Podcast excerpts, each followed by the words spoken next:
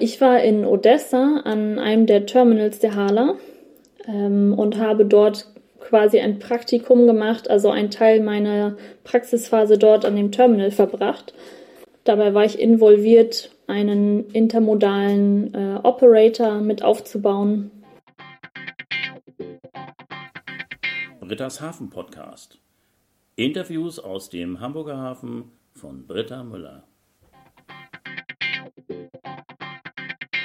Hallo und herzlich willkommen zu Britta's Hafen Podcast Folge 3. Ich freue mich so, dass Sie wieder dabei sind. Heute haben wir ein ganz interessantes Thema.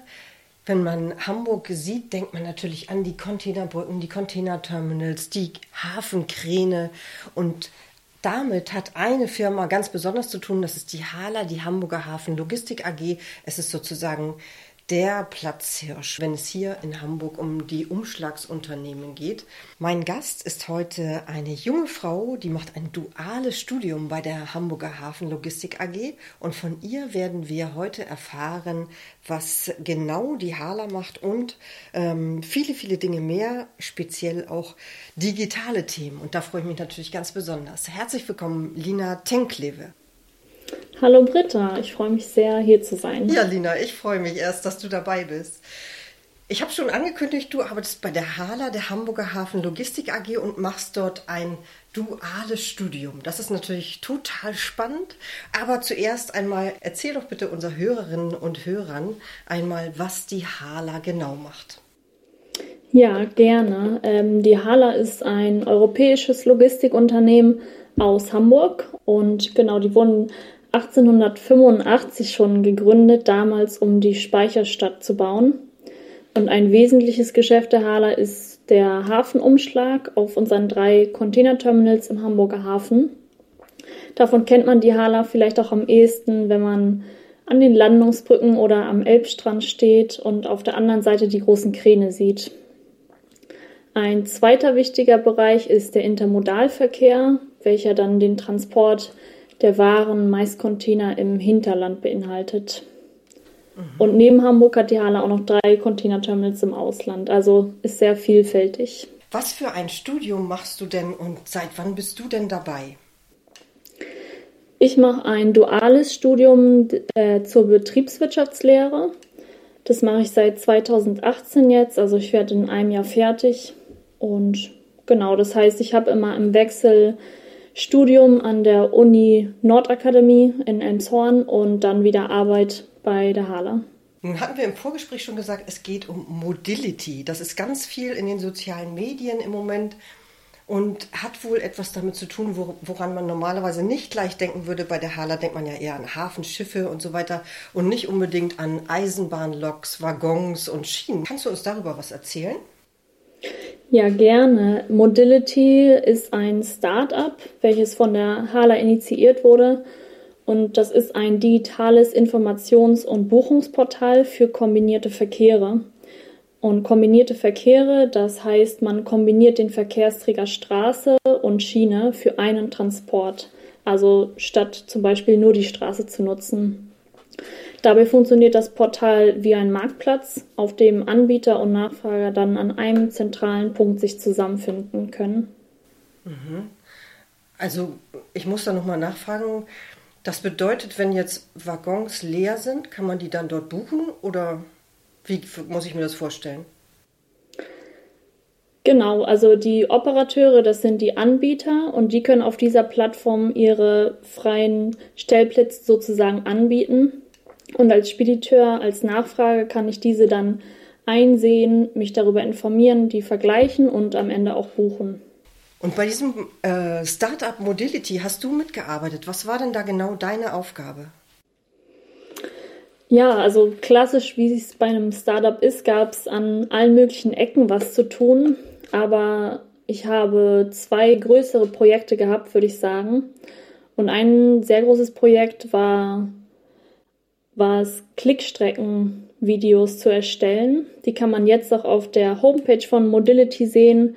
Das sind so sechs kürzere Videos, auf denen ich quasi abgefilmt habe, mit welchen simplen Klicks man unser Portal nutzen kann. Und das habe ich über einige Wochen zusammengeschnitten. Ein anderes Projekt war es dann, einen HR-Onboarding-Prozess zu entwickeln, also etwas nochmal ganz anderes, weil Modility eben bisher noch ein sehr kleines Team ist, aber ja, wahrscheinlich auch noch wachsen wird. Und dann ist es natürlich super, wenn man da einen Prozess hat, wie neue Mitarbeitende integriert werden können. Das ist ja interessant. Klickstrecken. Du hast also praktisch die digitalen Prozesse visualisiert. Ist das richtig? Genau, ja. Da habe ich eine Software für gehabt, mit der ich quasi Bildschirmaufnahmen gemacht habe und dann habe ich selber abgefilmt, wie ich das Portal nutze, ähm, welche Klicks ich da tätige und das habe ich anschließend so bearbeitet, dass dann eben das auch nochmal richtig verdeutlicht wird und ja, sehr anschaulich ist. Mhm. Na, das will ich mir nachher mal angucken. Ähm, dein Bild war in letzter Zeit oft auf Instagram und LinkedIn zu sehen. Ähm, tolle Geschichte, gerade zum 8. März, dem Internationalen Frauentag, gab es ja viele Frauenbilder von der Hala zu, zu sehen. Ähm, wie viele Frauen gibt es denn insgesamt bei der Hala? Ja, die Hala ähm, ist in einem Segment, das traditionell immer noch mehr von Männern vertreten sind. Deshalb sind Frauen auch nach wie vor unterdurchschnittlich vertreten.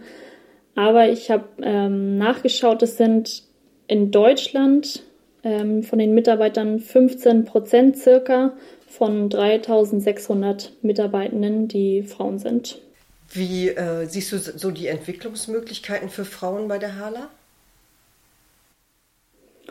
Ich glaube, grundsätzlich sind da keine Grenzen gesetzt. Also beim beim Nachwuchs liegt der Frauenanteil zum Beispiel auch höher als äh, bei, der, bei der gesamtbeschäftigten Zahl. Und ja, also ich glaube, da sind keine Grenzen gesetzt. Mhm. Ich bin auf jeden Fall äh, als Frau sehr zufrieden und sehe einige Perspektiven für mich. Ja, schön. Wir hatten schon über dein Studium gesprochen. Ich habe aber im Vorgespräch auch gehört, du warst im Ausland. Wo warst du denn genau und was hast du da gemacht? Ja, ich war in Odessa an einem der Terminals der Hala ähm, und habe dort quasi ein Praktikum gemacht, also einen Teil meiner Praxisphase dort an dem Terminal verbracht. Dabei war ich involviert, einen intermodalen äh, Operator mit aufzubauen. Das habe ich da gemacht. Ein intermodaler Operator, was ist das genau? Ein Operator ist ein Betreiber und in diesem Fall ist es denn ein intermodaler Betreiber. Also geht es um den Transport der Ware im Hinterland. Und der Betreiber organisiert das sozusagen. Das ist ja gerade für Hamburg auch sehr, sehr wichtig. Das ist einer der großen Standortvorteile, die Hamburg als Hafen hat, den sehr gut ausgebauten Hinterlandverkehr. Ja, und ähm, wie lange warst du in Odessa? Dort war ich vier Wochen. Also vor Corona noch war ich da vier Wochen lang. Odessa war während deines Studiums praktisch ein Auslandsaufenthalt. Und genau. ähm, dann durchläufst du während deines Studiums die verschiedenen Abteilungen bei der Hala? Genau, ja. Also ich habe von Personalabteilung bis Betriebssteuerung und äh, Controlling habe ich alle möglichen Abteilungen schon durchlaufen, zum Beispiel dann eben den Einsatz in Odessa auch und genau kann da auch ein bisschen mitentscheiden. Manche Stationen und Abteilungen sind obligatorisch und so lernt man eine Menge kennen. Und wusstest du schon immer, dass du gerne im Hafen arbeiten möchtest? Um ehrlich zu sein, nee, eigentlich nicht. Ich würde sagen, das war eine glückliche Fügung oder ein glücklicher Zufall. Ich habe durchaus schon den Bezug zum Hafen, weil ich in der Nähe von Hamburg aufgewachsen bin. Mein Vater mein ganzes Leben lang im Hafen gearbeitet hat. Aber da war jetzt nicht die klare Vision, ich möchte nach der Schule in den, im Hafen arbeiten. Bin jetzt im Nachhinein aber total froh damit und habe auf jeden Fall auch eine Begeisterung für den Hamburger Hafen entwickelt. Und welche Ausbildungsmöglichkeiten gibt es bei der Hala? Eigentlich eine ganze Menge.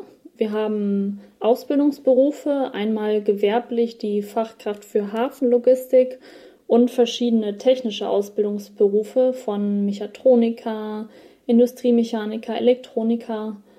Genau, und seit kurzem haben wir auch äh, die kaufmännische Ausbildung. An dualen Studiengängen, also das, was ich mache, haben wir zum Beispiel Logistikmanagement, Wirtschaftsingenieurwesen, Wirtschaftsinformatik, und seit kurzem auch technische Informatik. Mensch, das ist eine ganze Menge. Und wie viele Auszubildende oder Studierende oder beides gibt es denn bei der HALA? Aktuell sind es 55 Azubis in sechs Ausbildungsberufen und 21 Studierende in sechs Studiengängen. Aha. Ja. Und äh, was gefällt dir an deiner Ausbildung ganz besonders?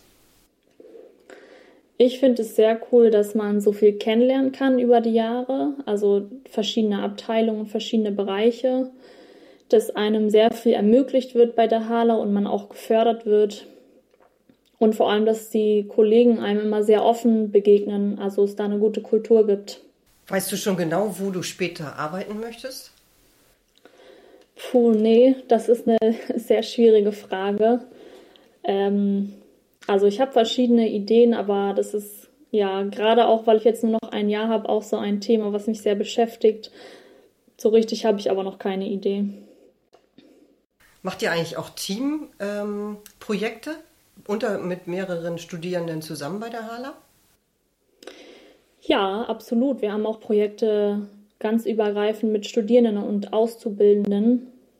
Ich bin zum Beispiel in einem Team drin, Media Future, was sich ja, vermehrt dafür engagiert, die HALA auch in den sozialen Medien zu repräsentieren, also vor allem die Themen von Auszubildenden. Und genau, gibt auch andere Beispiele, also das gibt es auf jeden Fall. Lina, ganz, ganz herzlichen Dank dafür, dass du uns so einen tollen Einblick in dein Studium und in deine gesamte Ausbildungszeit gegeben hast. Eine letzte Frage. Äh, über wen oder was möchtest du gerne etwas in Britta's Hafen Podcast erfahren? Ja, erstmal bedanke ich mich auch für die Einladung. Das war sehr interessant. Und ich habe mir gedacht, ich fände es sehr interessant, mal eine ehrliche, einen ehrlichen Einblick zum Thema Nachhaltigkeit zu bekommen. Also ja, wie der Hamburger Hafen quasi dazu steht und welche Perspektiven es da gibt. Ach, spannendes Thema. Ja, da wird sicherlich äh, interessant, wer sich da als Interviewpartner anbietet. Ja, herzlichen Dank und ähm, ich wünsche dir alles, alles Gute für deine Ausbildung. Viel Erfolg weiterhin. Tschüss, danke. Tschüss. Wenn Sie weitere Informationen über die Hala, über Modility suchen, nach diesem spannenden Interview mit Lina Tenklewe, dann finden Sie die Links in meinen Folgenotizen. Die Zeit ist wieder viel zu schnell vorbeigegangen. Ich hätte noch so viele Fragen an Lina gehabt. Ein wichtiger Punkt im Podcast war heute der Hinterlandverkehr, intermodal. Dafür ein paar Hintergrundinfos. Der Hamburger Hafen hat ja eine hervorragende Lage weit im Inland. Die Schiffe müssen über 100 Kilometer die weite Strecke die Elbe hinaufkommen. Aber der große Vorteil ist, auf dem günstigen Wasserweg werden so die Waren bis weit ins Innere des Landes transportiert. Jetzt müssen die Waren natürlich von Hamburg aus weiter transportiert werden und Hamburg hat ein ganz hervorragend ausgebautes Streckennetz, um sowohl Deutschland als auch Europa zu verbinden. Innerhalb von Deutschland gibt es pro Woche über 1000 Zugverbindungen ab Hamburg. Hauptempfänger äh, sind zum Beispiel Bayern und Baden-Württemberg. Europa ist natürlich auch sehr, sehr gut angebunden. Es geht nach Skandinavien, genauso wie in den Süden oder in den Osten. Hier sind die Spitzenreiter beim Zugverkehr Tschechien, Österreich und Polen, aber auch China ist einer der Hauptempfänger dieser Zugverbindung. Beim Hinterlandverkehr denkt man in Hamburg nicht nur an Eisenbahn und Straße, sondern vor allem auch an Fiederverkehre. Verkehre mit kleineren Containerschiffen, die Skandinavien genauso wie den gesamten Ostseebereich mit Containern aus Hamburg versorgen. Oft über den Nord-Ostsee-Kanal, aber eben auch nach England und Skandinavien direkt. Im nächsten Interview habe ich einen Gast, von einem Unternehmen, das sich mit Lkw-Verbindungen und Bahnverbindungen beschäftigt. Passt natürlich perfekt im Anschluss an diese Sendung. Ich bin gespannt, wie Ihnen der Podcast gefallen hat. Schreiben Sie mir. Meine Website finden Sie in den Show Notes. Und damit Sie keine Folge verpassen, abonnieren Sie den Podcast. Bis in zwei Wochen. Tschüss.